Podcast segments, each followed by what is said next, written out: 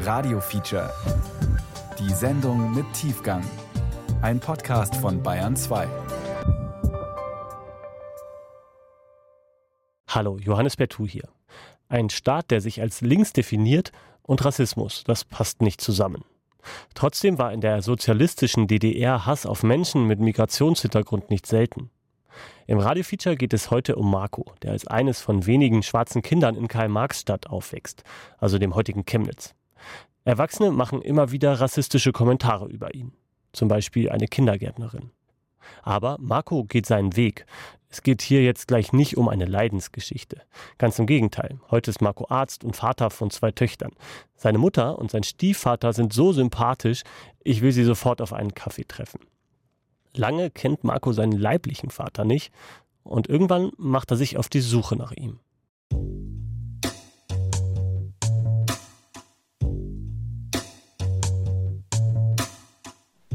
Ja nie gefragt, warum sehe ich anders aus. Aber an dem Tag, wir sind nach Hause, ich habe gesagt, komm, hör mal auf mit Muckschen. Was ist denn eigentlich los? Und da hat er sich so an mich auf die Couch angesetzt und hat gesagt, warum sehe ich denn eigentlich anders aus?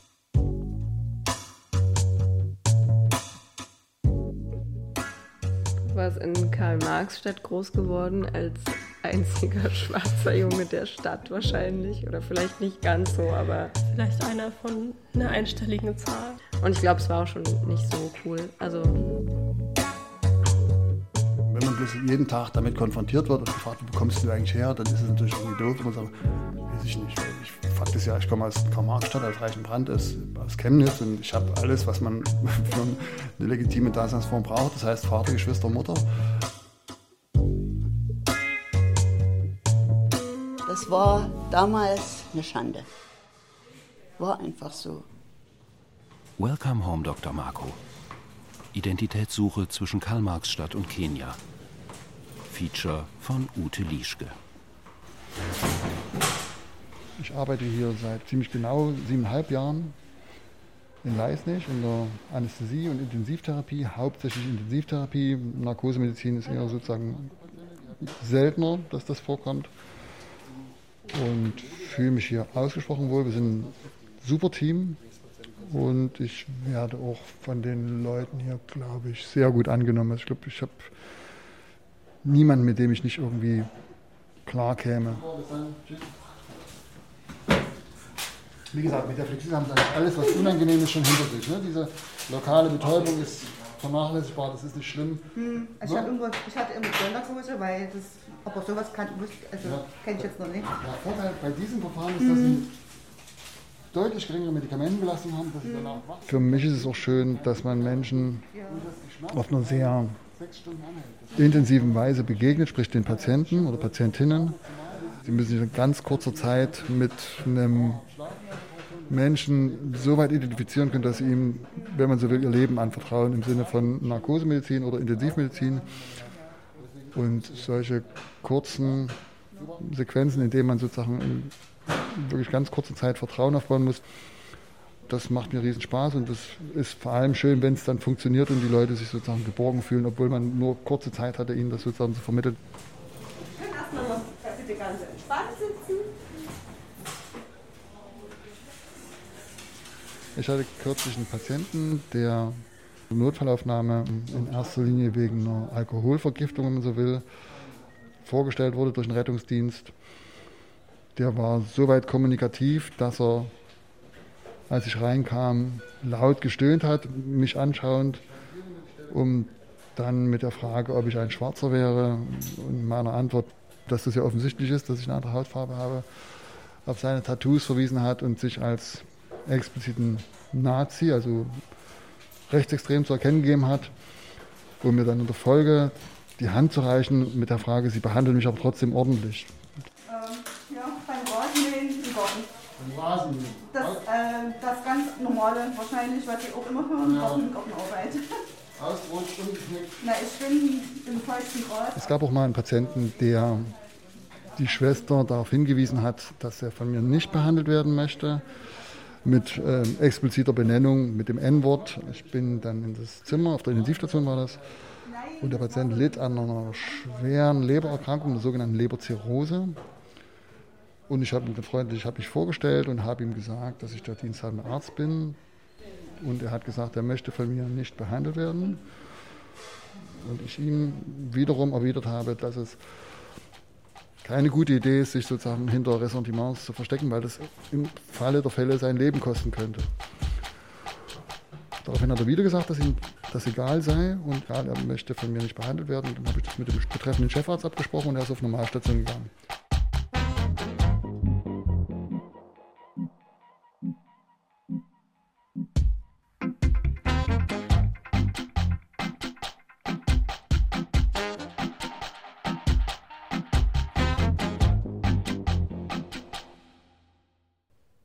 Ist selten schlecht gelaunt, selbst wenn er irgendwie Anlass dazu hätte, lässt er das zumindest uns nicht wirklich so spüren. Lacht viel. Und dann ist Papa auch sehr froh über uns. Also Papa verbringt extrem gerne Zeit mit uns. Und er ist sehr schlau. Das, das merkt man, stimmt. wenn man ihn beim Arbeiten beobachtet und dann hat er ja neben seiner Arbeit noch Studien laufen und das sieht immer so aus, als würde ihm das alles ganz leicht fallen. Papa ist auch eher eine ruhige Person, würde ich sagen.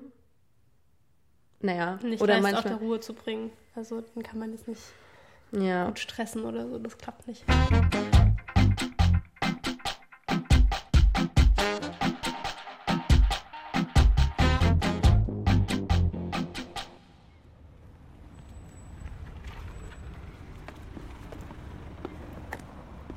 Können wir fast äh, überlegen, ob man hier, weiß ich nicht, drei, vier Tage seines Urlaubs verbringt, wenn man jetzt von irgendwoher kommt. Wo man, das ist eine wirklich schöne Region, auch landschaftlich, alles total gut vorstellbar. Ist schon alles beschaulich irgendwie. Ne? Eine ziemliche Diskrepanz zwischen dem netten und offenen Verhalten der Leute, denen ich beruflich begegne. Und wenn ich jetzt hier in die Stadt komme und ein Eis essen gehe oder ich hatte jetzt einen Termin beim Bürgermeister und wie befremdet halt die Blicke so sind zum Teil. Das fühlt sich total verrückt an, dass das für Menschen eine besondere Situation sein kann, dass jemand nicht in Hellbeige hier auftaucht und äh, trotzdem Sächsisch spricht, Deutsch spricht. Ja, und das ist in blöderweise oftmals eben auch mit einer Wertung gefärbt. Ich war mal mit meiner Familie hier zum Wochenendausflug, um denen zu zeigen, wo ich arbeite und das war ja auch schön, ne? aber schon das fühlt sich komisch an mit meinen beiden Kindern. Thale nicht als schwarz lesbar und äh, Hema als eindeutig schwarz gelesen. Das ist sozusagen eine von den, wenn man so will, vergessenen Städten, die durch viel Mühe und Engagement versucht haben, sich zu behaupten und nicht durch Wegzug und Ladenschließungen und Rückbau kleinkriegen zu lassen. Und das wiederum führt eben auch dazu, dass viele Leute ihre Enttäuschung in Worte fassen wollen, sage ich mal. Und das, hier gerade in Leipzig gibt es drei oder vier Siedlerhöfe, wo Leute quasi aus alten Bundesländern kommen, genau diese Stimmung aufnehmen wollen, hier Grundstücke gekauft haben mit bebaute Grundstücke und dort quasi nationale Siedlerhöfe eröffnet haben, wo klar ist, hier wohnen Menschen, die allen Nicht-Weißen die Stirn bieten sozusagen und auch Propaganda machen.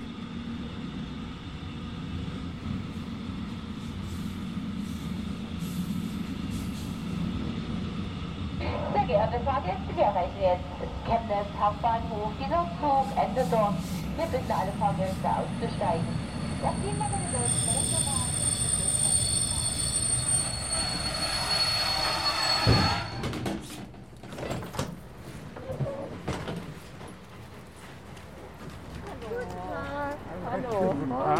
herzlich willkommen. Hallo. Ich bin die jüngste von acht Kindern gewesen und bin nach der achten Klasse aus der Schule raus. Meine Chorleiterin und, und Musiklehrerin, die wollte mich nach Berlin haben. Ich habe wohl damals sehr schön singen können, was ich heute nicht mehr kann. Aber das wollten meine Eltern nicht du gehst jetzt arbeiten und erlernst einen ordentlichen Beruf. Ne, und da habe ich Konfektionär für Untertrikotagen gelernt. Kann heute keiner mehr begreifen, was das ist, aber ich habe Schlüpfer nähen gelernt.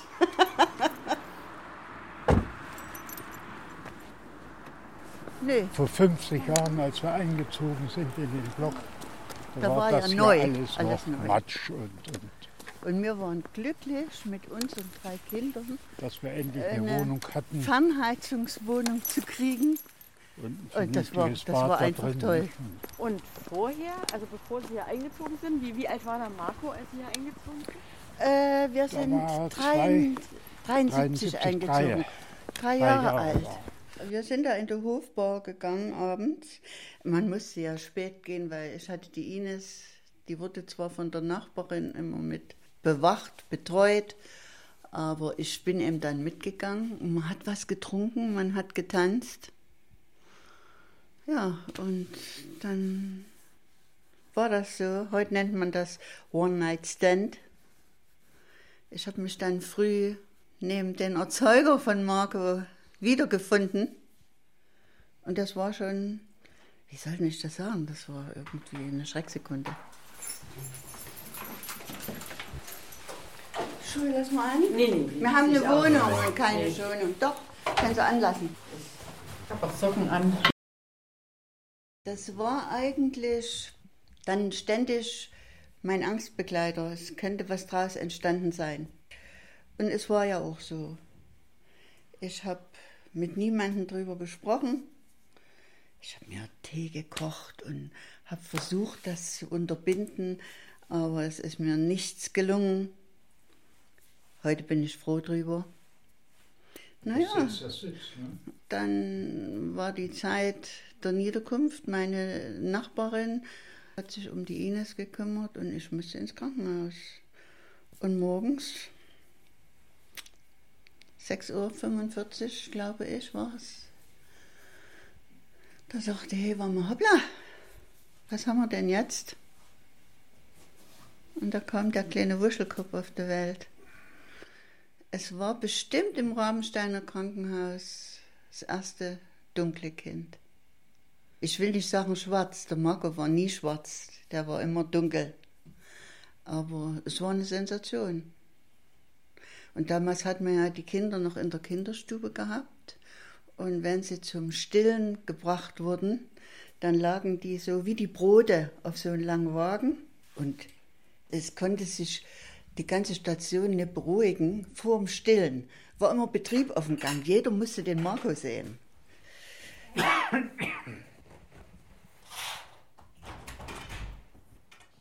ja auch einen großen Tisch stehen können.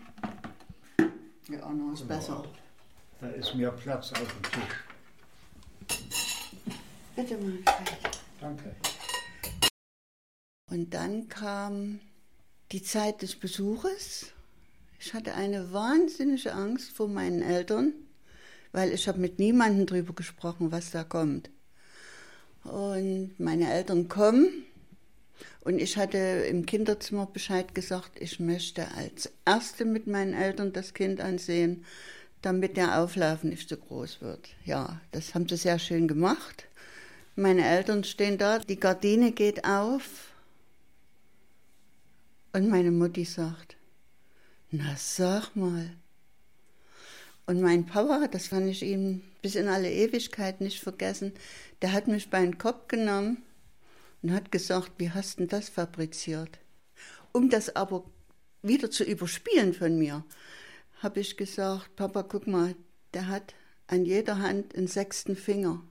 Und da hat mein Papa gesagt, du hast keinen Mann, der will dir dann mal richtig zur Hand gehen das bleibt bei mir im Inneren. Meine Eltern haben mich auch nie verurteilt, aber zum Teil meine Geschwister. Und eine meiner Schwestern hat gesagt, also da kannst du uns aber jetzt nicht mehr besuchen. Was sollen denn die Leute denken? Und das hat mir furchtbar wehgetan.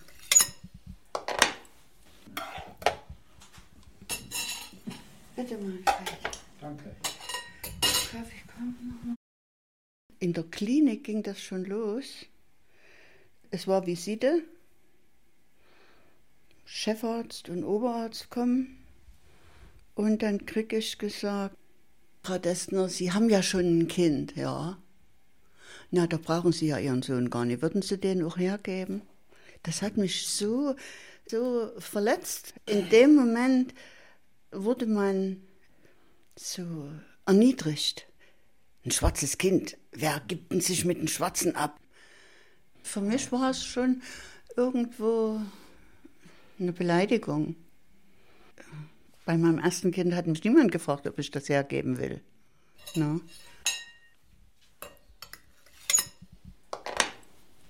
Also, ich muss Ihnen sagen, so ausführlich haben wir das auch noch niemandem erzählt. Es macht schon was mit mir. Wir haben uns in der Gaststätte kennengelernt. Ich war Bedienung, er war Gast und naja, und dann haben wir uns auch verabredet und dann waren wir tanzen und alles war gut. Und dann habe ich gesagt, ich muss jetzt nach Hause wegen Ines und da ist noch was, da ist noch was. Ja, was ist denn da? Und da habe ich dann gestanden, dass ich den Marco noch habe und dass der Marco eine braune Hautfarbe hat. Und da hat mein Mann gesagt, oh, den muss ich mir mal angucken. Und hat mir erklärt, er hat da kein Problem damit. Das war für mich, war ich auch wieder glücklich, dass ich jemanden gefunden hatte, der zu mir hält. Das, was der Manfred für mich und meine Kinder getan hat, das kann niemand ermessen. Das, das ist so. Das eigene Empfinden ja nicht auffallen oder so, ne? Mit dem Marco. Mir sind immer aufgefallen. Immer. Ja, ja, das, das ist deine Meinung gewesen, bis wir dann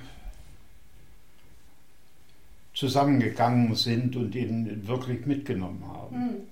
Ich habe mein Kind immer hoch eingepackt und wenn dann doch jemand in den Kinderwagen geguckt hat, ach, ist der schön braun, was geben Sie dem zu essen? Ja, Möhren und Sonne.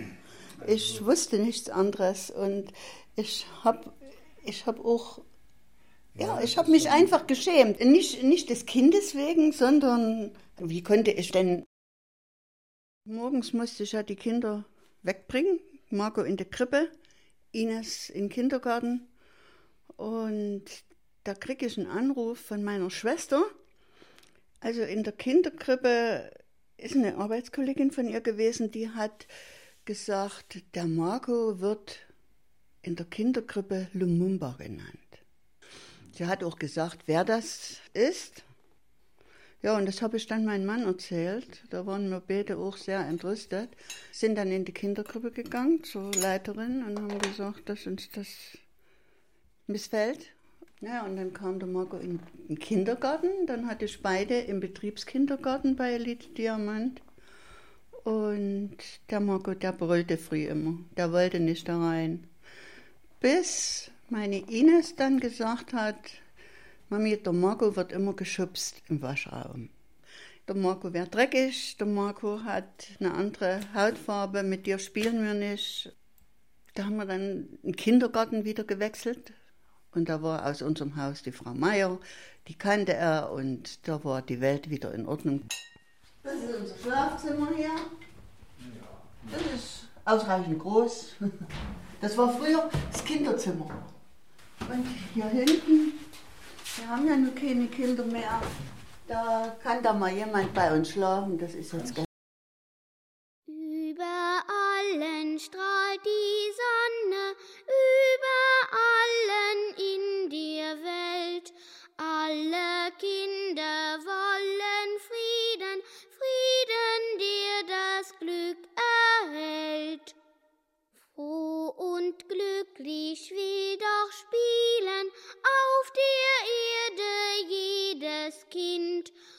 ob nun seine Eltern schwarze, gelbe oder weiße sind. Ich habe meine Kindheit immer als irrsinnig schön nachempfunden und ich sehe mich im Kindergarten an der Hand meines Vaters springen. Und dann gab es aber eben diese Momente, es gab diese Cuts, die wirklich so fett und so verstörend und verängstigend waren, als ich heulend nach Hause kam und meiner Mutter gesagt habe, die sagen halt, ich bin schwarz. Und da hat mich meine Mutter durchaus mit festem Griff den Spiegel gehalten und sehe mich mit meinen verheulten Augen im Spiegel und meine Mutter fragt mich, bist du schön? Ich habe das sozusagen als Kind bejaht und heulen, ja, ich bin schön. Eigentlich hat sie mir damit gesagt, es ist so, wie es ist, guck dich an, es ist so und es ist schön. So, das hat mich auch das Leben getragen und ist ein großer Starkmacher auch fürs Leben.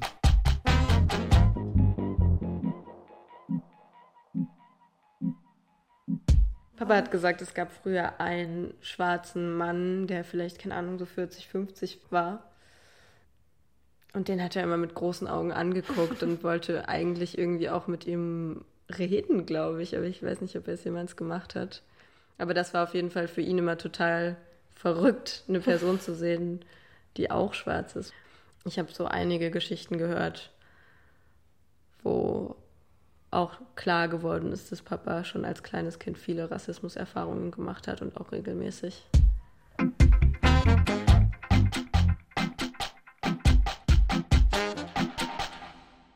Man soll nicht sagen, in der DDR gab es keinen Rassismus.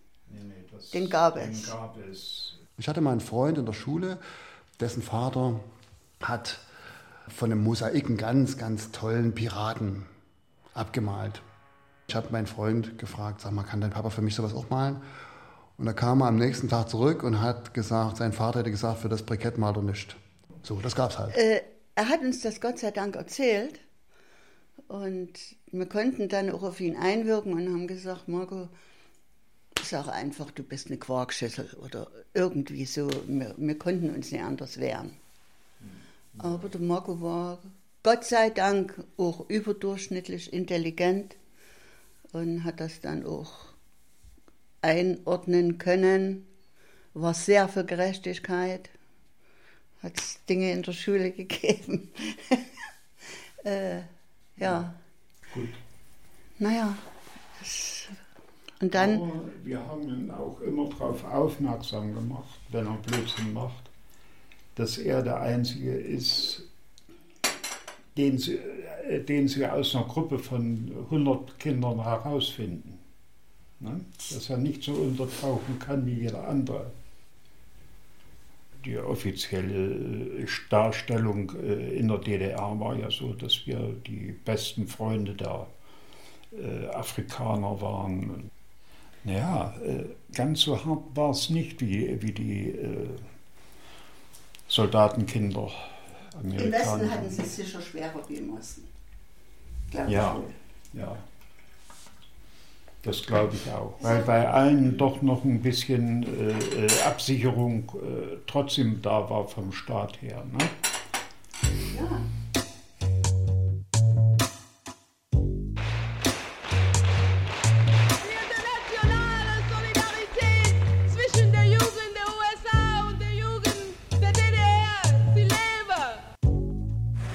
stürmische Begrüßung für Angela Davis, die amerikanische Kommunistin, die mutige Bürgerrechtskämpferin. Solidarität von Moskau bis Los Angeles, von Stockholm bis Haiphong, von Rostock bis Santiago. Willkommen in our country!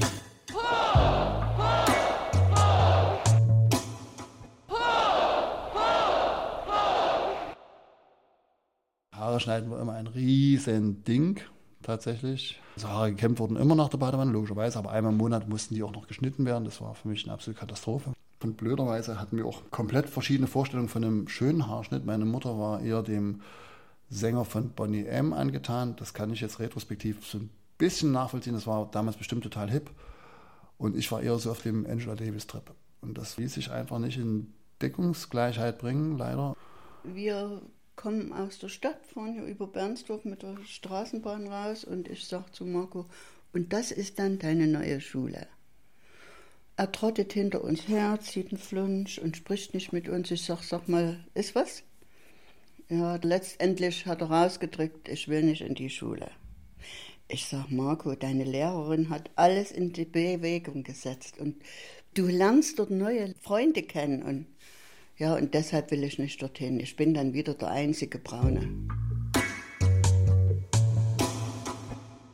Er hat ja nie gefragt, warum sehe ich anders aus. Aber an dem Tag, da hat es mir den Hals zugeschnürt und der Manfred hat sich Marco angenommen. Und da hat er denen das erklärt, dass ich da wohl einen anderen Mann hatte, der seine Hautfarbe hatte.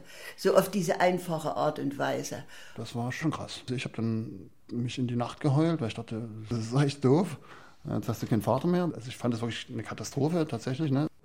Man hat das Gefühl gehabt als Kind, dass das sozusagen die emotionale Bindung irgendwie kurz aus ihren Angeln hebt und man tatsächlich sozusagen nur noch auf einer Seite bereift, dass das Fahrzeug irgendwie jetzt nicht mehr gerade ausfahren kann. Und da hat Marco gesagt, war aber natürlich nicht so. Papa, du bist mein Papa und du bleibst mein Papa, solange wir leben.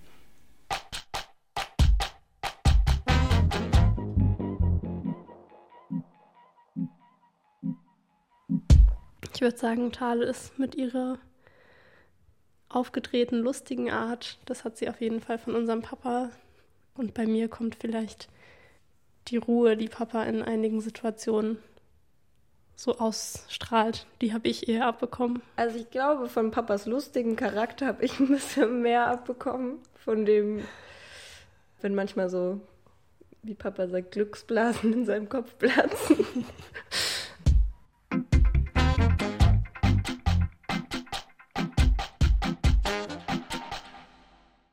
Grundsätzlich glaube ich eigentlich, dass Rassismus an überhaupt keine Form von gesellschaftlicher Ausprägung ist. Also im Sozialismus, Kapitalismus, das spielt am Ende tatsächlich keine Rolle, weil der Rassismus ja, wenn man so will, im Einzelnen oder in der Gruppe von Menschen lebt, die ausgrenzend wirken. Und was ich sagen will, ist, dass der Rassismus auch in der DDR, die sich ja quasi dem Völkerfrieden verschrieben hatte, in den Menschen gelebt hat. Das Gute für mich aber war, dass ich eben von solchen subtilen und Kleinigkeiten und Beschimpfungen und so betroffen war, aber dass ich keine Angst vor einer Wehrsportgruppe Hoffmann haben musste, weil das war einfach undenkbar zu der Zeit. Es war nicht denkbar, dass ein so ein massiver, rechter, offener auch meine Person physisch gefährden könnte. Und das hat sich tatsächlich auf einen Schlag verändert, als die Wende kam, weil klar war, jetzt ist sozusagen alles möglich.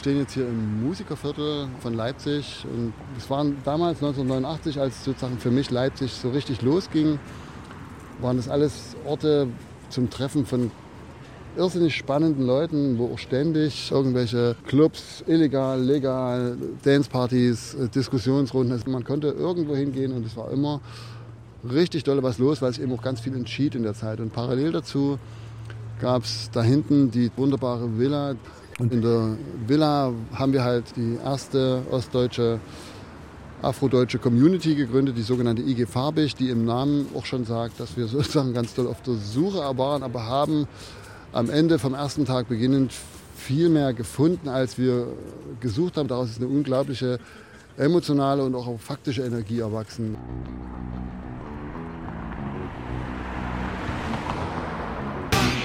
Mein Erleben war, dass ich hier, wenn man so will, mein Coming Out als schwarzer Deutscher hatte. Ich war damals 18 Jahre alt und bin wirklich erstmals offensiv direkt in Kontakt mit schwarzen deutschen Menschen getreten. Das war ja vorher alles eher vermeiden. Kenne mich noch als kleines Kind die Straßenseite wechseln. Mit Afrodeutschen hatte ich instinktiv Angst vor Berührungspunkten, weil das sozusagen so offenlegte, naja, wie auch hinterfragbar alles an meiner Existenz und an meiner Daseinsform ist und ich mir ein schönes Gebäude gebaut habe. Das hat alles ganz gut gepasst und von daher war ich sozusagen lange Zeit instinktiv nicht willens, mit anderen Afrodeutschen irgendwie zu kommunizieren.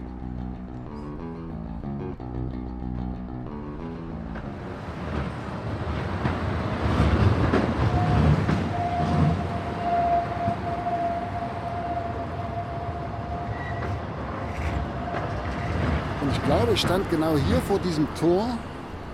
Das sollte abends um 19.30 Uhr oder so losgehen.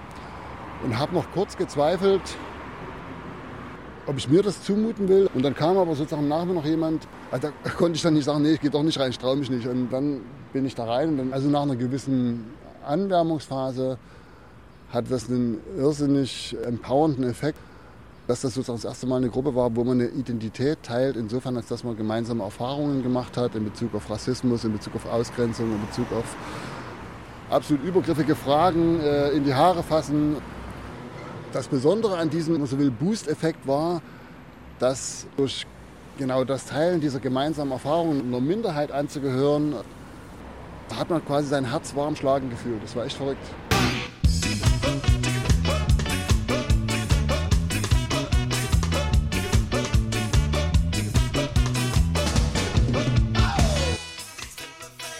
Besondere an die, farbig war dann halt, dass man einfach mal das Hemd aufgerissen hat und sich komplett entblößt hat mit seinen Identitätsambivalenzen und dass für alle gleichermaßen klar war, das geht uns allen so und die Entdeckung einer Community hatte so einen unglaublich befreienden Charakter, das war echt verrückt. Da war Tom und Leander Top, beides Cousins, beide Afrodeutsch, äh, Beide Messer Banzani, damals Reggae Ska, Ikonen im Leipziger Kulturbusiness.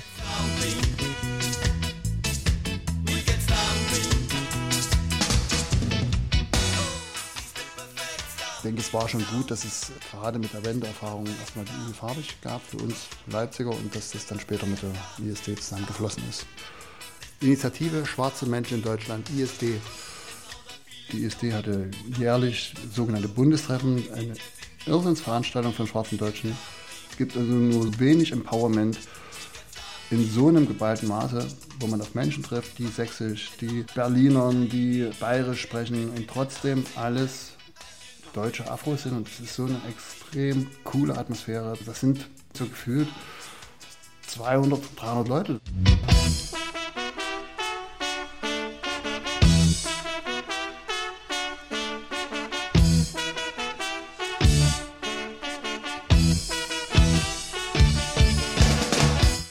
Krass, dass man auf einer inversen Situation ist, nicht mehr von nur Weißen umgeben als einziger Schwarzer, sondern quasi ausschließlich von Schwarzen umgeben zu sein, die alle noch denselben Item pflegen, also auch Deutsche zu sein und diesen selben Erfahrungshorizont veröffentlichen. Und da gibt es sogenannte, weil meine Generation das ja durchaus häufig kennt, dass man den leiblichen Vater nicht kennt, weil es Studenten waren oder amerikanische GIs jedenfalls Leute, die sozusagen irgendwann wieder zurück in ihr Ursprungsland gegangen sind. Und da gab es Vatersuchseminar auf den Bundestreffen.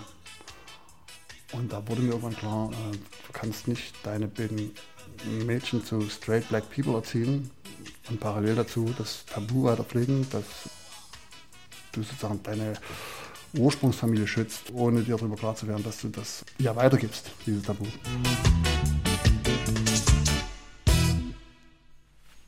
Du weißt, wann wir essen wollen? Halb fünf. Was kochen wir? Äh, wir machen Gnocchi mit Spitzkohl, also Ziegenkäse und. Ich habe heute ein Stück Ziegenkäse gegessen zum Frühstück. Ja. Ich hoffe, das ist nicht so schlimm. Na, ich habe zum Glück ein bisschen mehr genommen. Also ich habe Marco ist ein Familienmensch, der wollte schon, als wir uns kennengelernt haben, wusste er schon, dass er Kinder haben will. Da war ich mal gerade so verliebt und hatte an Familie noch nicht gedacht ich bin da an einem Abend auf jemanden getroffen, der irgendwie ganz schnell das Gespräch gesucht hat und auch viel zu erzählen hatte und auch, also gleich auf Anhieb viel von sich erzählt hat. Das hat mich sehr verblüfft und beeindruckt. Das fand ich sehr offen. Aber ich hatte früher wenn wir zusammen Rührei gemacht haben, hatten wir immer schon Streits, weil ich habe früher Pfeffer gehasst und Papa hat immer übelst mit Pfeffer reingemacht. Papa liebt scharf, ich fand Pfeffer immer übelst eklig.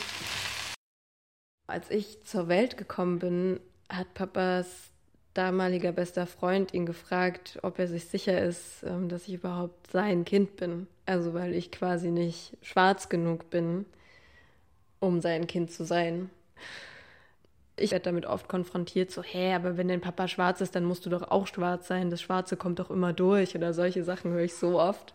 Also das kann man sich vorstellen, dass eine weiße Frau ein schwarzes Kind hat. Das ist irgendwie im Denkschema nicht so absurd. Aber dass ein, ein weißes Kind einen schwarzen Vater hat, das kann man sich irgendwie nicht so vorstellen. Und ich glaube, dass die Leute so eine Temperafarben sehen. Genau, dass die so Farben vor sich sehen, so Mischfarben zum Malen irgendwie. Also ich weiß nicht, Wenn da schwarz mit drin ist, dann wird es auch schwarz. Das geht gar nicht anders. Das ist rein farbtechnisch. Das ist genau, das lässt sich nicht anders mischen.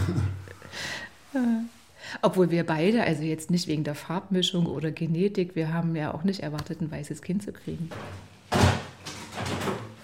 Thema, kannst du Tisch decken?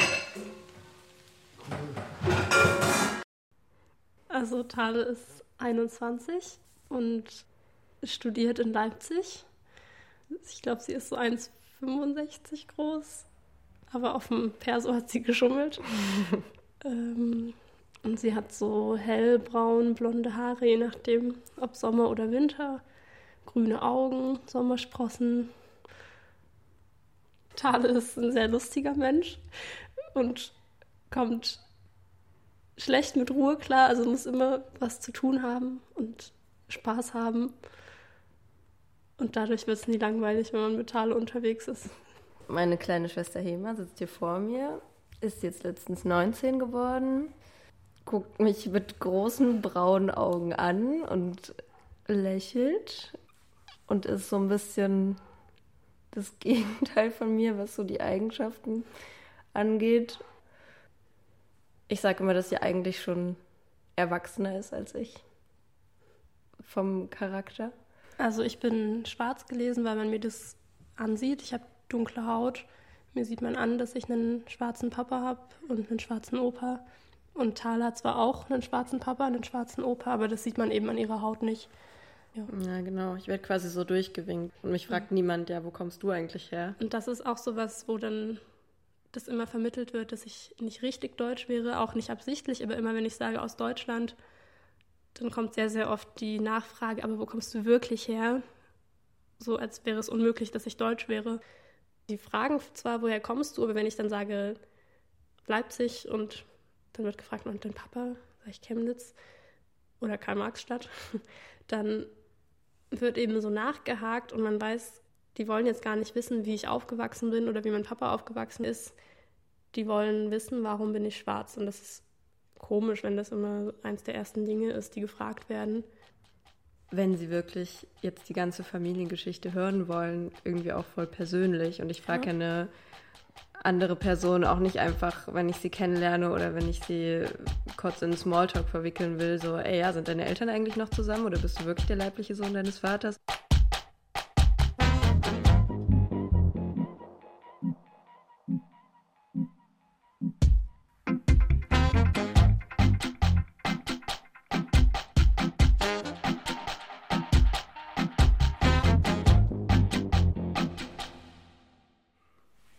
Habe ich den schweren Gang nach Canossa angetreten, um meinen Eltern in einem Besuch zu sagen, dass ich entschieden habe, dass ich den Mann jetzt suchen will, weil die Wahrscheinlichkeit, dass er noch lebt, jetzt besonders hoch ist. Und es hat hohe emotionale Wellen bei meiner Mutter insbesondere ausgelöst. Und sie hat dann unter Tränen gesagt, es ist dein gutes Recht, wenn es auch schwer ist, für mich jetzt und für Papa. Aber wenn du ihn suchst, dann musst du an der Uni Chemnitz suchen, da hat er ja studiert. Und das fand ich so total verrückt, dass ich selber, ich war damals schon, schon 38, nicht auf die Idee gekommen bin, das sozusagen in die Richtung voranzugehen, was sozusagen so ein bisschen mir den Verdacht einhilft, dass ich selber auch das lange, lange schützen wollte. Also sozusagen wirklich meine Ursprungskonstellation, familiäre Konstellation unberührt lassen wollte, weil es einfach so gut funktioniert hat.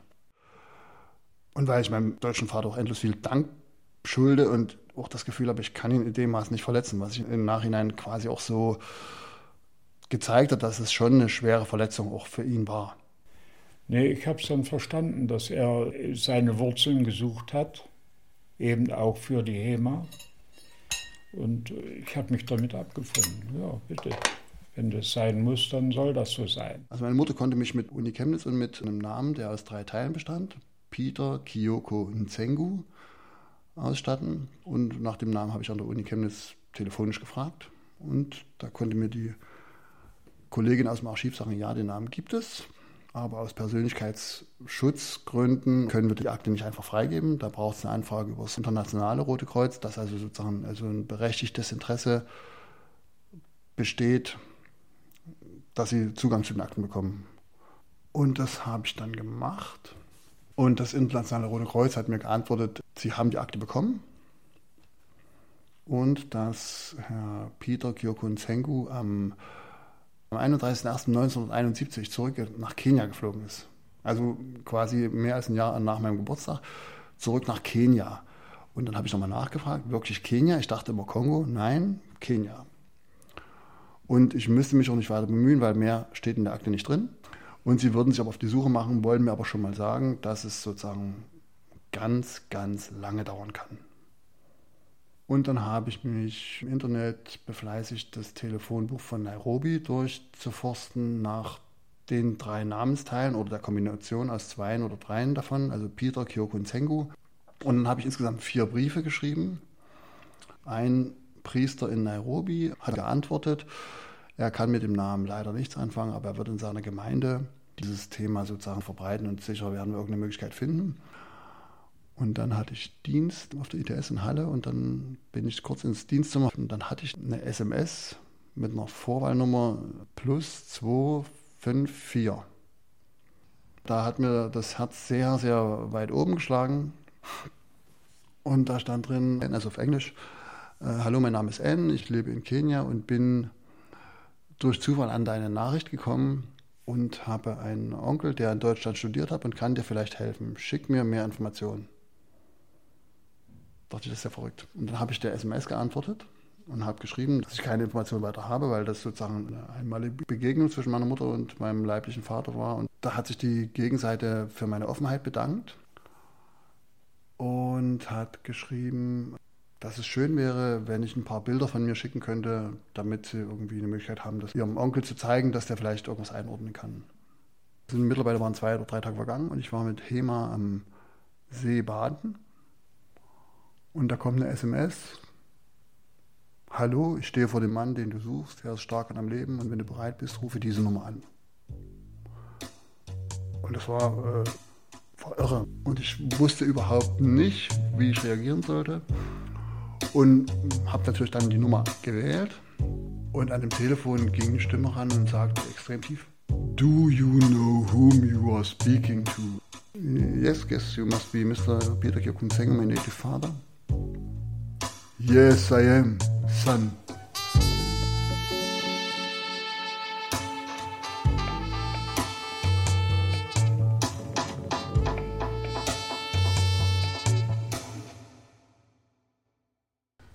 Hier Mr. Tango.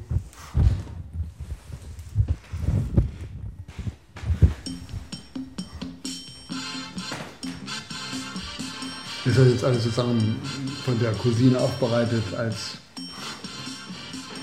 ellenlanger Videoclip. Mit die ganze Zeit Musik im Hintergrund. Ja.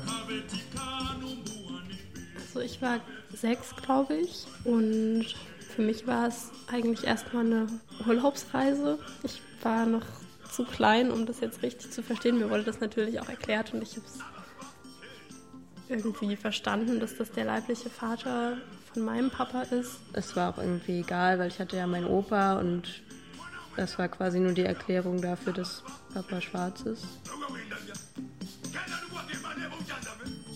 Also man kann das nicht vorspulen. Nee, das kriegt ja. Geht schlecht, dann hängt es immer erstmal wieder. Das ist eine alte DVD und mein Laptop hat eigentlich kein DVD-Laufwerk. Die ganze Zeit in dem Flugzeug war mir so wie in Urlaub fliegen. Also ich habe mich ganz normal gefühlt und habe mich sogar mal hinterfragt, das ist aber jetzt komisch, du wirst jetzt das erste Mal in deinem Leben deinem leiblichen Vater gegenüberstehen und du fühlst dich, als wenn es in Urlaub geht. Das ist irgendwie schon putzig. Und dann hieß es Fasten Seatbelts und Landung wurde angekündigt. Und dann habe ich gemerkt, dass ich eigentlich jetzt einen Dauerplatz auf Toilette bräuchte. Da war mir dann schon irgendwie sehr komisch zumute. Ich hatte zum Glück meine Frau und meine Kinder dabei. Und dann kommen wir zum Checkout raus.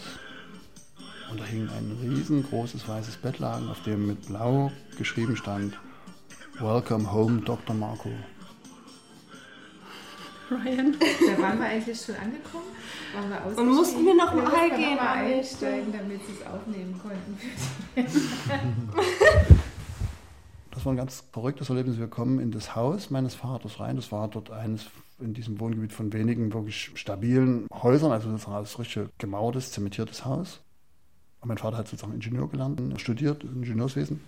Und wir kommen da rein und ich setze mich auf ein Sofa und gegenüber hängt sozusagen meine Ahnengalerie. Und so wie ich auf dem Sofa sitze, macht sich mir so ein Gefühl breit, Home at last. Also sozusagen dieses wirklich, ich habe ein totales, ein ganz unbeschreibliches Heimatgefühl gehabt.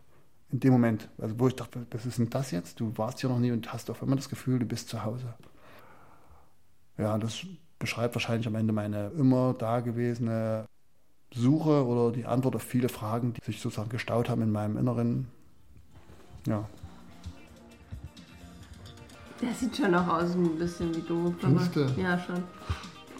Das war am Anfang so, dass die sich auch nicht sicher waren, ob das überhaupt eine reelle Story ist und haben dann sozusagen, als die Fotos gesehen haben, und da waren sich ganz sicher, ich bin so ähnlich, das kann gar nicht anders sein. Ja, und als sie dann so, die Geschichte von deinem genau, Finger gehört ja. haben. Papa hatte. Du. Ich hatte so Geburtsegsfinger und das war dann sozusagen der endgültige Beweis, dass wir irgendwie darüber gesprochen haben, haben sich alle gewundert und sich äh, gefreut, weil sozugen Die ganze Familie hörte das nee, auch. nicht oder? alle, zwei Geschwister noch. Aber Peter Und selber Peter, auch. Peter auch, ja. Jetzt ist das Interview im Garten. Und die Ziege, die bald geschlachtet wird. Genau, die sollte ich schächten. Genau, das ist jetzt sozusagen ein Interview, das hat meine, Cousine Faith organisiert, dass wir jetzt quasi einen Live-Mitschnitt von K24. Achso, da stand Press, äh, Dr. Dr. Dr. Marco. Marco, Press Conference stand da drunter. Hey, aber man muss sagen, wir wurden auf dem Flughafen danach angesprochen. Ey, du bist der Typ, der seinen Vater gefunden hat. Genau, von, von der Stewardess. Stewardess, einer die das kenianischen. Die live hatte das im. haben, im K24. Ja. Und dein Vater war die ganze Zeit schick im Anzug. Im Anzug. Und draußen sogar ein Hut. uh, Mr. Dr. Marco is a grown-up person. Whatever decision he, he makes, if he decides to to put up a building in Kenya, I have enough space. I can allocate for him space to build. That's the only way I can assist him because he's a grown-up Da wurde person. mir ein bisschen Schwung, als never er davon gesprochen hat. Ach, äh, er könnte auch hier in Kenia sein Haus bauen. He is a qualified doctor, and he's free. He's, uh, he should be free in the family. Uh, Und der Journalist, der, hat, der, der Reporter hat ihn schon so ein bisschen bedrängt, fand ich doch. Uns war aber klar, dass äh, also er hat sich nicht schuldig fühlen können, weil er ja gar nicht wusste, dass es mich gibt. Und äh, ich war gleichermaßen frei von Vorwurf, weil ich ja auch wusste, dass er es nicht wissen konnte. Und äh, er hat quasi äh, in diesem Gespräch äh, immer noch betont, dass wir uns freuen, dass wir uns kennengelernt haben, aber dass, dass wir am Ende sozusagen freie Menschen sind. Also er hat es auf meine Person bezogen und äh, was auch immer ich für eine Entscheidung aus diesem Treffen jetzt ziehe, dass er damit äh, einverstanden ist und dass es ihm damit gut geht. Also ähm, wenn ich in Kenia auf seinem Land ein Haus bauen will, ist das in Ordnung und gleichermaßen, wenn ich mich entscheide, in Deutschland zu bleiben und in Deutschland mein Glück zu finden oder zu haben, dann ist das auch in Ordnung für ihn. So, das war der, der Kontext. Es war ja nicht nur der neue Opa, sondern der hatte eben auch eine Frau und Kinder. Also hatten wir eigentlich ganz viele neue Tanten. Vier neue Tanten und, einen einen neuen neuen Onkel, Onkel und Cousins Cousin, und Cousinen. ja. Und im Nachhinein hat sich dann geändert, dass ich quasi erklären konnte, warum ich schwarz bin. Ich habe einen Opa in Kenia und für mich war das damit geklärt. und wenn ich jetzt im Nachhinein drüber, also drauf blicke, ist das natürlich eine Riesenveränderung, dass mein Papa seinen leiblichen Vater kennenlernen konnte. Ja, auch, dass wir dort waren. Ja, und das, irgendwie, also so, ja. wenn es darum geht, dass mein Papa schwarz ist, meine Schwester schwarz ist, so, ja, wo kommt das denn her? Und dann sage ich immer, ja, mein Opa kommt aus Kenia. Ja, warst du da schon mal? Und irgendwie ist es auch es ist angenehm, sagen zu können, ja, ich war da schon mal, weil man irgendwie jetzt so mehr Bezug dazu hat Mhm. und so. Also man muss sich ja nicht anderen Leuten gegenüber erklären, aber irgendwie fühlt es sich viel besser an, das theoretisch zu können. Dass ich sozusagen jetzt auf zwei Väter blicke und beide ihre Berechtigung haben. Der eine hat mich sozusagen, das sind meine genetischen Wurzeln und der hat auch ganz viele Sachen, als ich in Kenia war, wo ich sage, das ist total krass, wie sehr wir uns als Menschen ähneln und wie, wie liebenswert es auch für mich ist, die Tatsache, dass es jemanden gibt, dem ich so folgen werde in meiner Entwicklung. Und auf der anderen Seite gibt es den Mann, der meine gesamte, mein Leben bis dahin, bis, bis jetzt, also uneingeschränkt, das bricht ja nicht ab. Der mich großgezogen hat, der mir Kraft gegeben hat, der mir alles ermöglicht hat und begrenzend beeinflusst hat, der auch viel Last von mir genommen hat. Und dass die beiden sozusagen in Kenia auf eine phänomenale Art und Weise also Freundschaft geschlossen haben und mein kenianischer Vater meinem deutschen Vater quasi einen Holzelefanten geschenkt hat mit den Worten, Das ist das größte Tier, was ich kenne und das bist du für mich.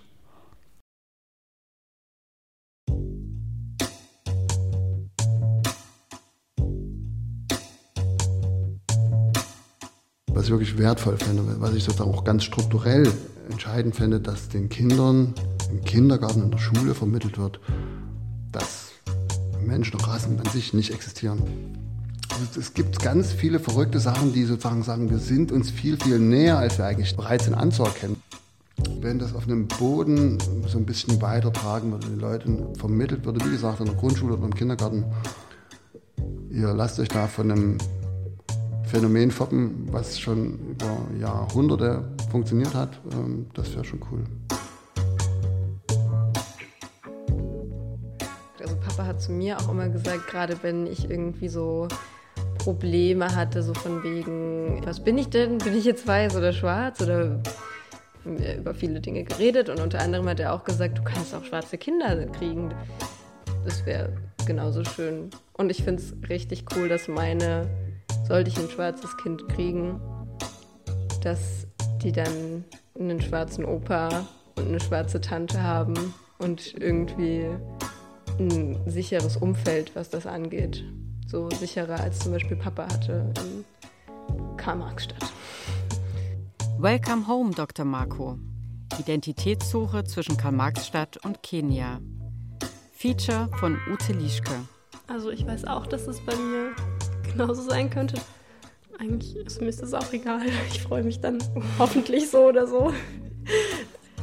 Regie und Technik Michael Lissek und die Autorin.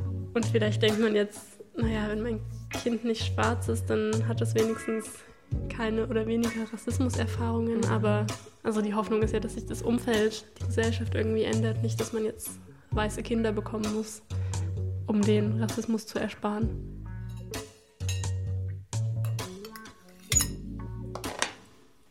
Produktion Südwestrundfunk mit dem Deutschlandfunk 2022.